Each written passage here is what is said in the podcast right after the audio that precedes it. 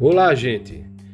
Vamos dar início ao nosso primeiro podcast e vamos abordar um assunto da matemática interessante, estimulante e desafiador. Estou me referindo aos quadrados mágicos. Vamos para a definição. Ele é um quadrado numérico subdividido em linhas e colunas como uma matriz e que possui a característica de que a soma de todos os números de cada linha, de cada coluna ou de cada diagonal tem sempre o mesmo valor.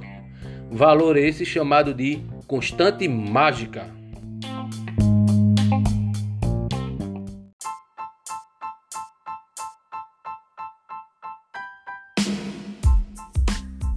Bom, gente, nós vamos falar agora um pouco da sua história.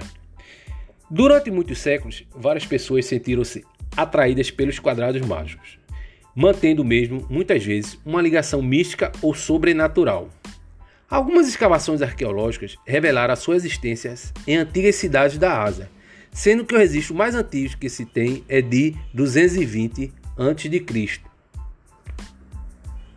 Na Europa, na Idade Média, os quadrados mágicos eram considerados uma proteção contra a peste. No Extremo Oriente, vendiam-se quadrados mágicos no mercado como proteção contra doenças e espíritos malignos. As pessoas acreditavam que, quanto maior fosse o quadrado, maior seria a proteção. Desta forma, os quadrados maiores eram sempre mais caros.